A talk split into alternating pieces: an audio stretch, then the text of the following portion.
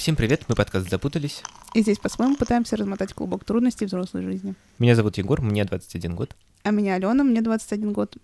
А я SJ, 20 лет, ведьма-алкаш среднего класса. Наш сегодняшний гость с э, уникальным опытом. Весьма уникальным. Эм, Всем рекомендую. Да, полезно, приятно. Хороший имидж для ваших детей. Да.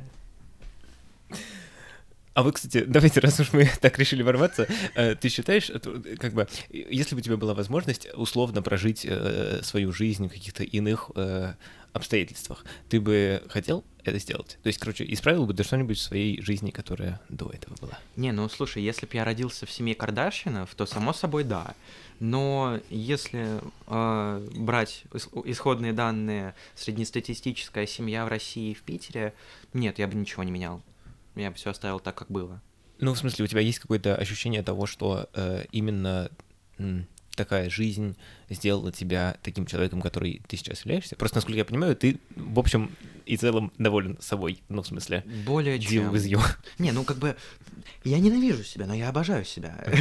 И, ну, я стараюсь все равно придерживаться такого мнения, что прошлое не изменить, ты стал тем, кто ты есть, благодаря тому, через что ты прошел, и тому, как ты с этим справился. Поэтому в отношении себя нет, никогда не было такого. Было много трудного, ну, чё, но я же здесь, я жив, я обладаю многими вещами, которые мне нравятся, которыми хотел бы я там, обладать я из прошлого. Э, Да, мне все нравится.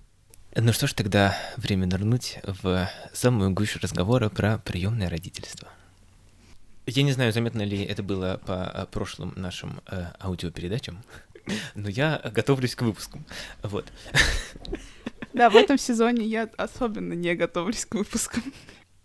Вообще дискурс про э, приемных родителей и приемное родительство, он, он достаточно, э, ну, уже достаточно долгий в России. И он начался в нулевые. Он очень аккуратно начинался в нулевые, но, эм, ну, то есть, насколько я понимаю, он был прямо на телевидении в нулевые, поэтому, наверное, это какая-то какой-то уровень э, этого общественного разговора. Эм, то есть это не просто какая-то маргинальная вещь была тогда уже. И Воткну, наверное, свои пять копеек, то, что, эм, ну, наверное, я так предполагаю, что в 20 веке не было социальной рекламы или просто рекламы на телеке, а как бы, как бы я точно помню, что когда мы были маленькие, по телевизору были вот эти ну, их можно по-разному воспринимать, но, в общем, рекламные ролики типа э, «Вот, Саша, он такой молодец, играет в футбол». э, Там вот это была передача Конечно, да, что, типа, э, именно. с мелодией День ангела из... э, вроде. А, да, и День ангела тоже был на и пятом с канале. из этого самого, Был, из, э, э, это, собственно, был пока все дома. «Мама для там был, мамонтенка». да, пока все дома, там был прямо эм, вставка, как-то блок, да, рубрика, в которой как раз рассказывали про э, детей. Какого-то классного в- ребенка, да, которого можно забрать себе в семью. Не знаю, Yes. нормально ли это, но будучи в учреждении, я всегда мечтал попасть в эту вставку, при том, что песня для э, песня Мамонтенка из этого мультика, она меня дико травмировала. Типа, я, может, года только три назад понял, что меня не разъебывает от нее. В смысле, а до этого... А до этого, да, я не мог ее пробивало? слушать, меня это травмировало, меня это ранило. Вот какие раньше мультики были, понимаешь? Они вот это вот... А кто такие фиксики? Большой-большой секрет. Почини меня, Нолик. Раз, два, три, и ты внутри. А ты уже, находясь в учреждении, понимал, что попадание в такой ролик — это, возможно, один из немногих шансов вырваться оттуда? Или почему было такое желание? Дело не в том, чтобы вырваться оттуда, а дело в том, чтобы... Ну вот, на тот момент, э, условно, было две мотивации. На 70% это, это потому что, типа, «О, прикольно попасть в телек. Вот. А на 30% это желанием не вырваться из учреждения, а именно обрести то, что есть у людей, у детей, которые туда не попадали. Я недостаточно хорошо знаком с твоей историей, но, насколько я понимаю, у тебя какое-то время семья была. Да, Или конечно. ее совсем не было. Была, была. Мало того, меня забирали на выходные, но я отчетливо понимал, что вот эти вот э, выходные, они, ну, типа, чисто как такая разгрузочка. И что никто меня не собирается оттуда вытаскивать. Именно никто не, не собирается превращать эти выходные в целую жизнь. Мгм. Было бы лучше, если бы их не было вообще. Или они все равно были каким-то лучом света в темном царстве. Не, конечно, конечно, это мне очень помогало. Это, это было классно, это было приятно, это было нужно. Э, Мало того, я не могу осуждать э, мою, так сказать, первую семью за то, что они меня... что они не делали шагов к тому, чтобы забрать меня окончательно. Потому что, ну, не все потянут маленького ребенка, да даже не маленького, особенно младшеклассника. Это ж очень трудно. Но именно эти выходные а, в... Ну нет, тогда я уже не настолько воспринимал их как семью. Они все равно как-то и мотивацию давали, и от грустных мыслей спасали.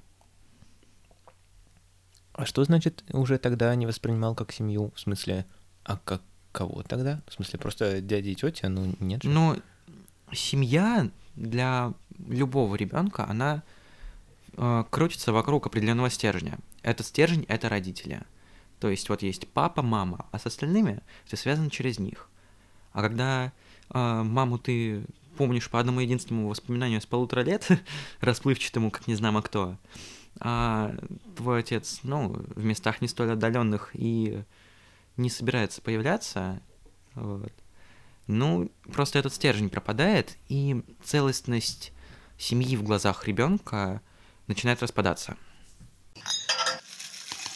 Я начал с того, что я пытался смотреть э, вот эти все разговоры, которые только появлялись э, тогда, и я буквально сегодня подумал о том, что есть ощущение, что все те вопросы, которые тогда задавались, на данный момент совершенно не актуальны. Мне так кажется просто, что они не актуальны, э, потому что, например, по тем двум выпускам, которые мы уже записали про маму и папу, мы видим, что, очевидно, э, ребенок в какой-то момент, ну или уже молодой человек, может э, выбирать, кого называть семьей и кого ощущать этой семьей.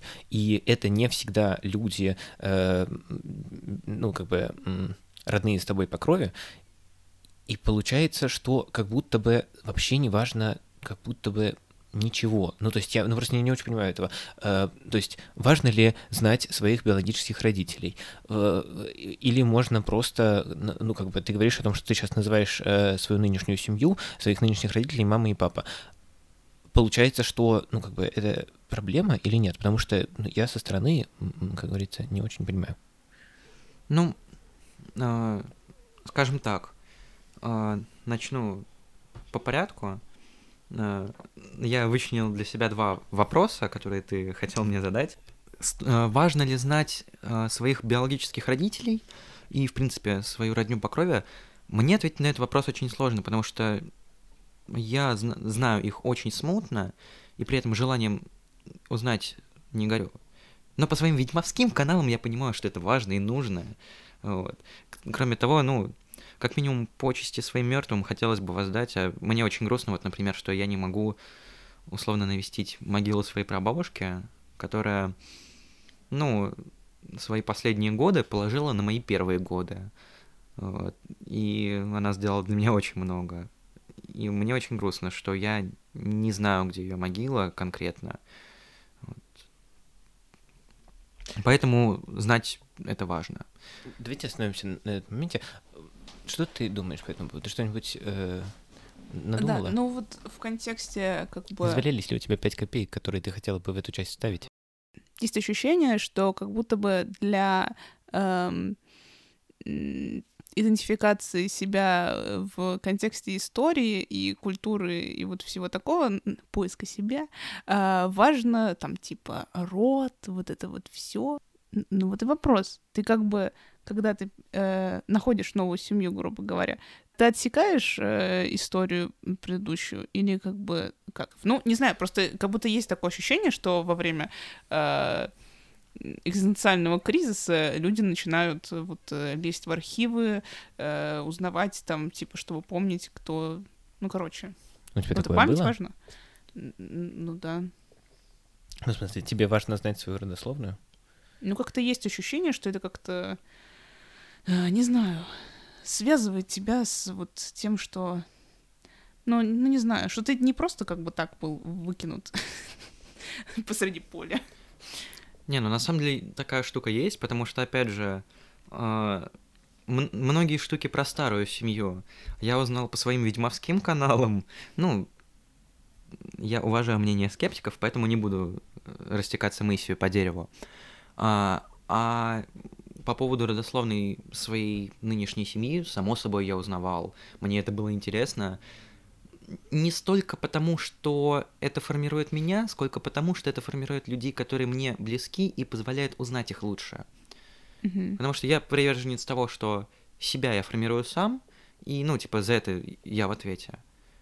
Но вот что повлияло на них, какая история у них была, откуда какие-то вещи в нашей семье пошли вообще, это было для меня очень интересно. Потому что это позволяет узнать людей, которых я люблю.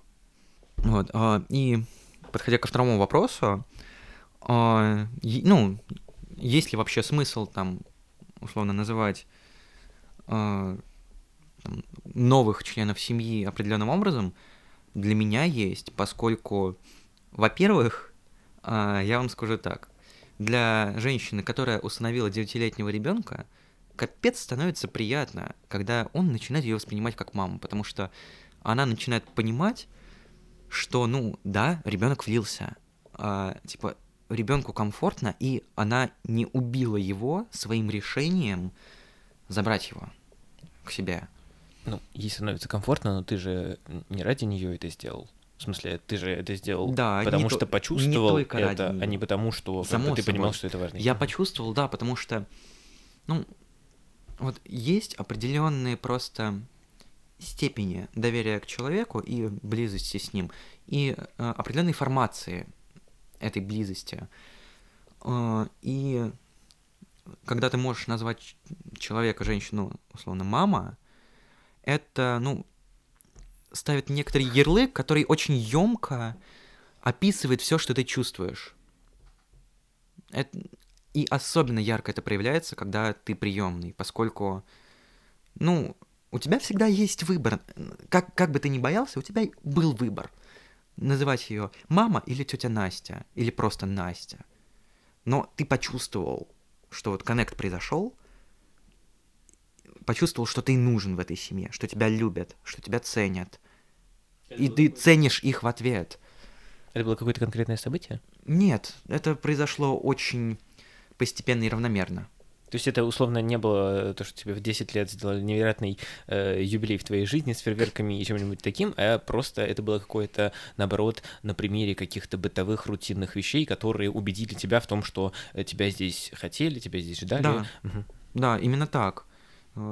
Я, я помню даже первый раз, когда я это сделал, а, там что-то по, по поводу врача она мне позвонила на третьем уроке в четвертом классе. Я вышел за дверь, и э, когда мы прощались, я такой, типа, люблю тебя, мам.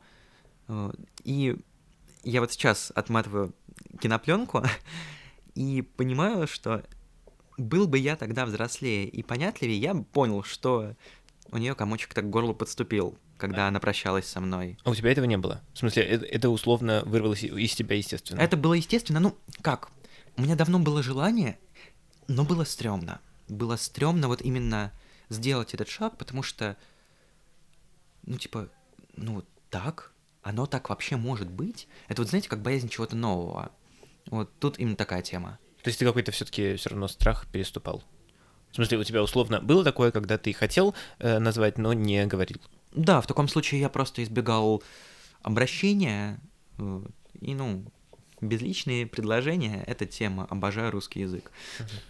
Ну, это, наверное, можно сравнить, э, ну, как бы, опять же, тоже я не знаю, потому что у меня было такого опыта, но просто из предположения, что это как, не знаю, признание в каких-то чувствах. То есть э, Да. есть какое-то внутри ощущение, что хочется это сказать, но из-за того, что никто это вслух не произносил, ты такой... «Э», И оно так. не, не произносится. Да. Ну, потому что это же все равно чувство. Ну, то есть, как бы, Мгм. что Да. условно какие-то романтические, что какие-то семейные. эм, Ну да, но это тоже все про любовь, как бы про то, что как бы ты таешь и э, чувствуешь себя в безопасности, что можешь довериться этому человеку и так далее. Это все про э, открытость и э, уязвимость.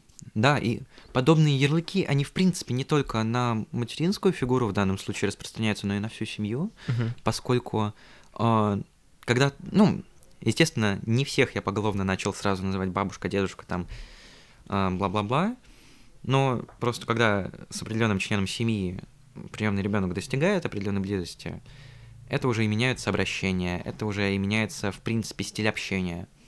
Ну вот. А как Мгм. сохранить эту открытость э, к миру после того, как ты 4 года находился в э, детском доме? В смысле,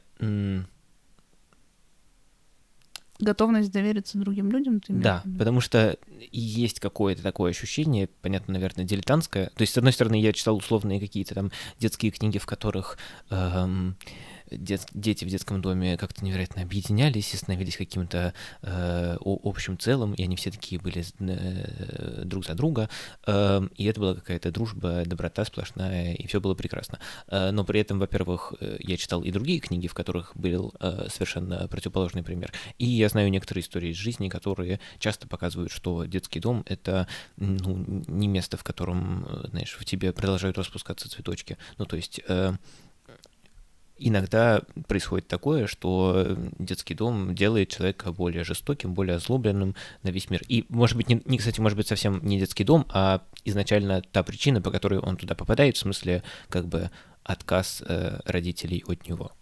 Я думаю, причина, почему многие дети в детском доме ожесточаются, э, это заключается именно в компиляции этих факторов, э, потому что, ну, я вам скажу так, э, детский дом — это не райский сад и не пылающий пандемониум, а все, как и в жизни, где-то посередине. Бывает трэш, бывает круто, а, но в общем и целом, да, на самом деле, а, зачастую многие дети, попадая в, сред... попадая в среду, которая ну, не потворствует а, духовному преисполнению, а, испытывая на себе отношения со стороны воспитателей, потому что раз на раз не приходится. И воспитатели, они не родители, даже если они очень любят детей, которых, ну, над которыми они шествуют. И, в принципе, вот эта атмосфера подвешенности, она очень сильно может повлиять. Э, Я не так много общался после, так сказать, своего э, взросления определенного с людьми, которые пережили такой же опыт, на самом деле ни разу. Э, Но у меня мама работала в отделе по делам несовершеннолетних долгое время, э, что до, что после рождения моей сестры. И, ну, типа, она мне тоже много рассказывала. И после таких историй просто начинает возникать ощущение, что, боже, я что, какой-то уникум или что? Потому что, ну, вот ты сказал про цветы, что детский дом это не место, в котором э, легко распускать цветы. А я сам заставляю себя распускать эти цветы. Я сам творю свое хорошо, свое счастливо. И, видимо, это пошло из детства, раз я все еще в нормальном состоянии.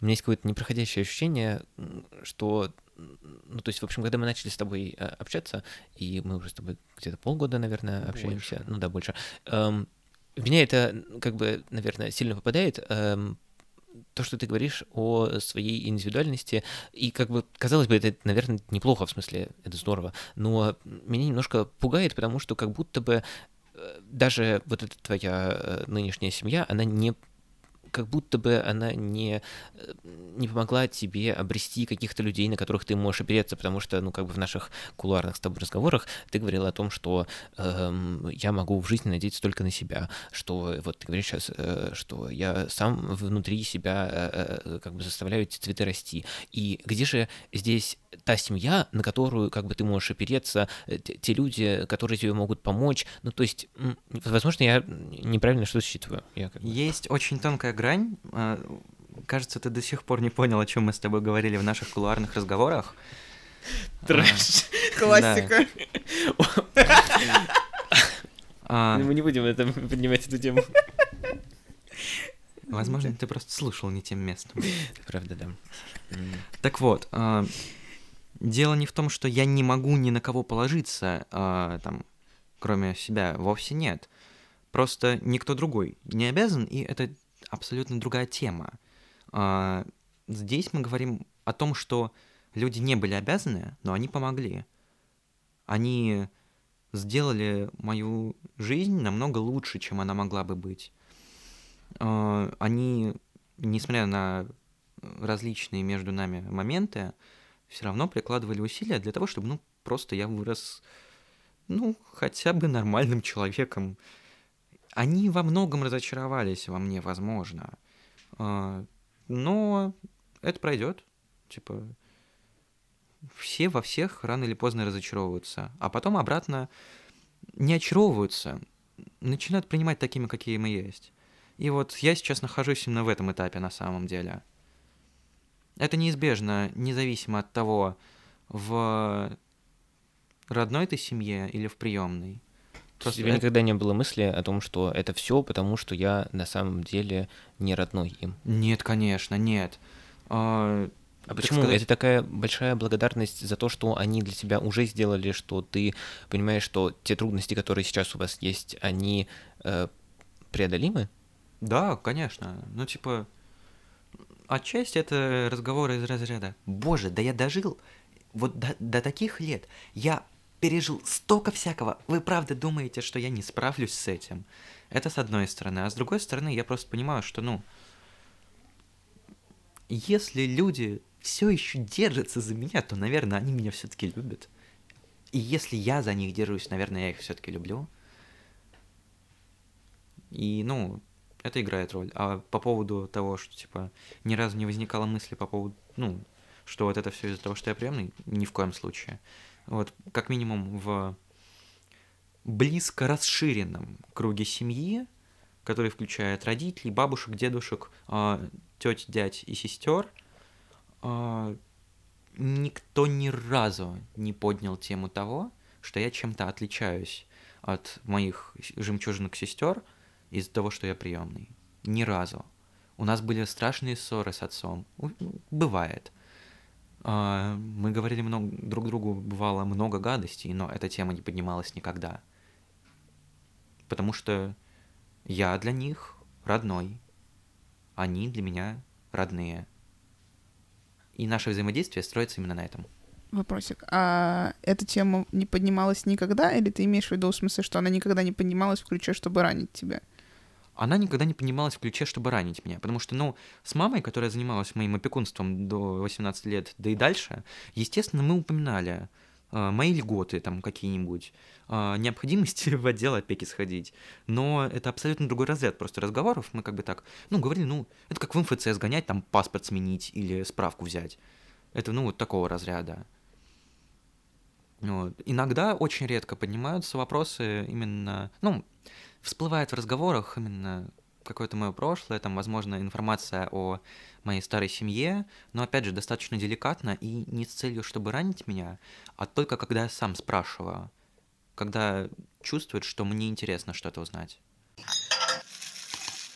Как бы откуда у вас это знание о том, что, несмотря на ваши ссоры и споры, ресурс любви от этого как бы, ну вот как будто вы знаете, чаша, которая, в которой есть любовь, она не опрокидывается из-за того, что э, вы спорите, из-за того, что ты там расстраиваешь человека своим мнением или еще что-то. Откуда у вас такая уверенность в том, что э, ничего не может пошатнуть эту любовь? Статистика. Ну, есть вроде такая штука, как э, э, безусловная любовь, и она как раз обычно говорится в контексте родителей и их детей. Да, ну, типа, нет, о безусловно, любви, мне кажется, говорить в российских семьях, ну, очень трудно, но я встречал, кстати, такие примеры. Ну, мы Ну, говорим про диван. ситуацию, как бы нормальных отношений, когда ты можешь Да. позволить себе спорить с родителями. Я Да. про это говорю. А в моем случае это, ну, статистика, потому что мы прошли через много ситуаций, И каждый раз таким образом получалось, что... Ну вот знаете, любовь — это ведь не просто э, всплеск гормонов, именно долгосрочная такая. Любовь — это всегда выбор.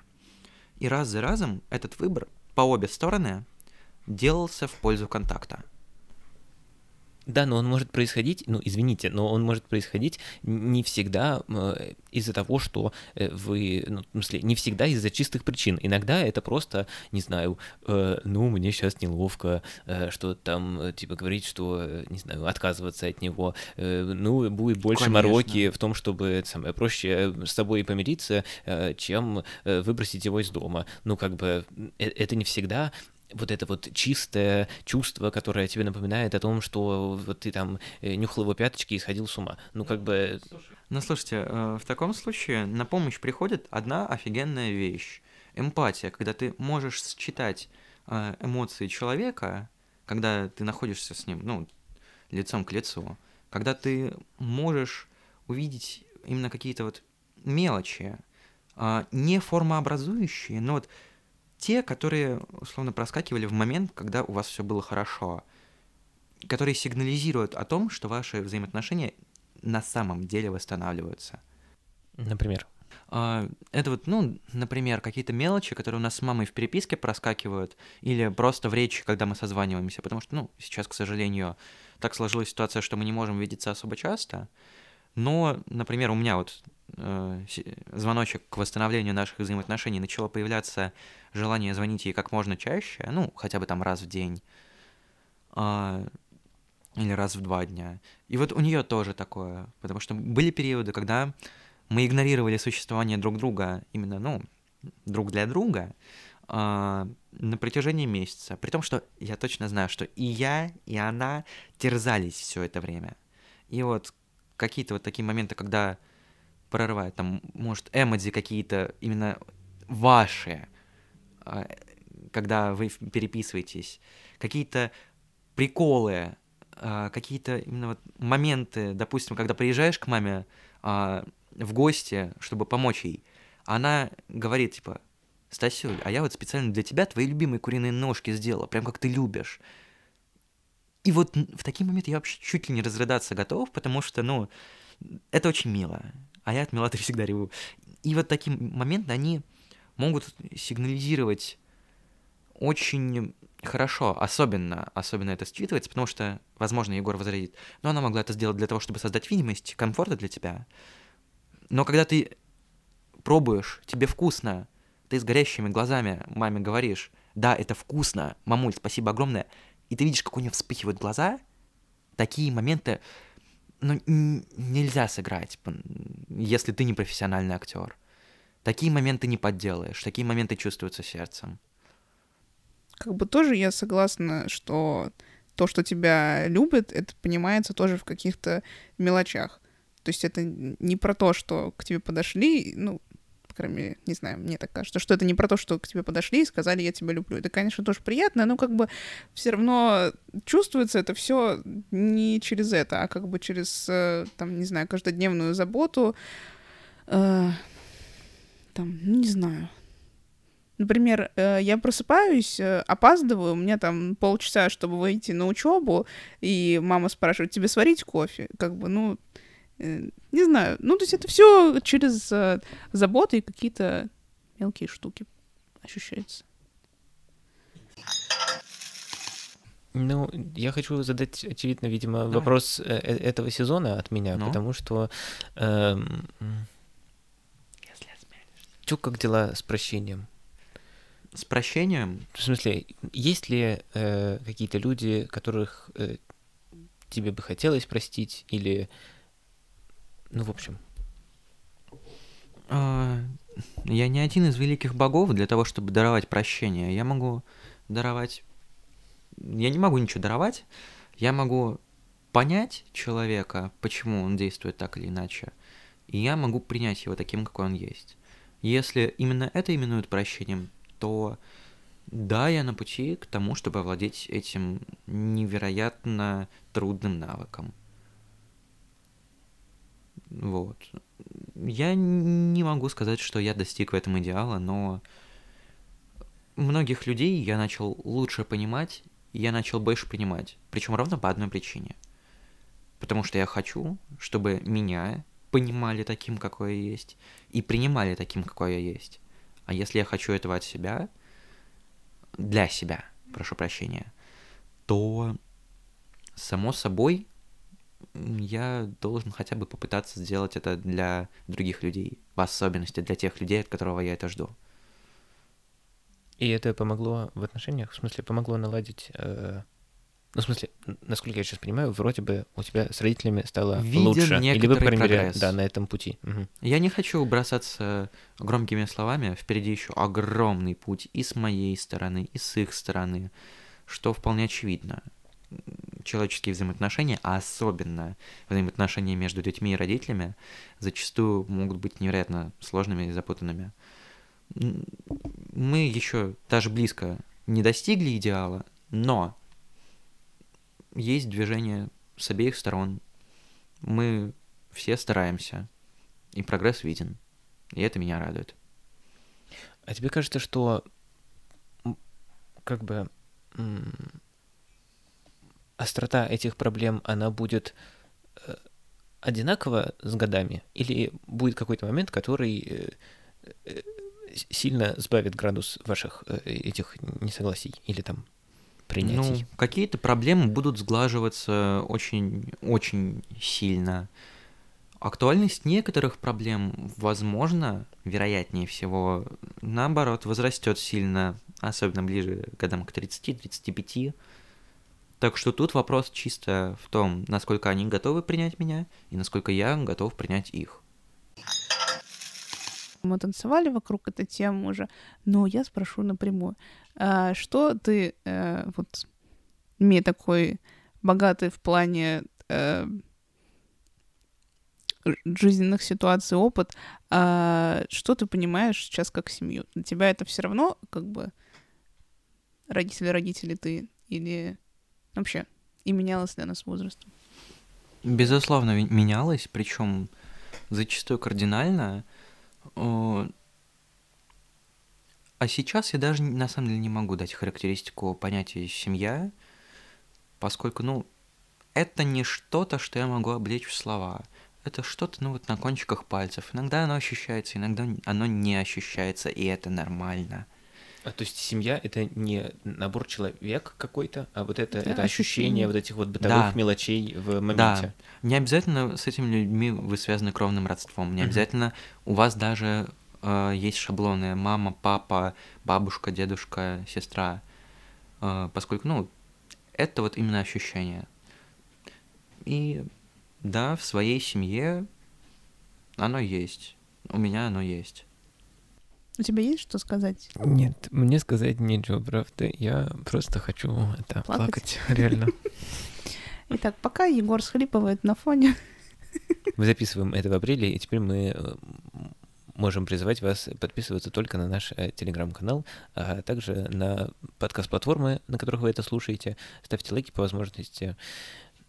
Король умер, да здравствует король. Именно. Также в нашем канале через некоторое время после выхода эпизода вы можете почитать какие-то наши дополнительные мысли на тему выпуска. А вот. И подискутировать с нами после прослушивания и после прочтения этих наших мыслей, которые мы не вставили в подкаст. мгм. Мы вас там очень Вообще, ждем. Там достаточно весело вообще и мило. Там очень классно. Просто жесткий угар. Хорошо посидели, что сказать. Э, Меня зовут Егор. Меня зовут Алена. И меня зовут С.Джей. До свидос. Пока-пока. Пока.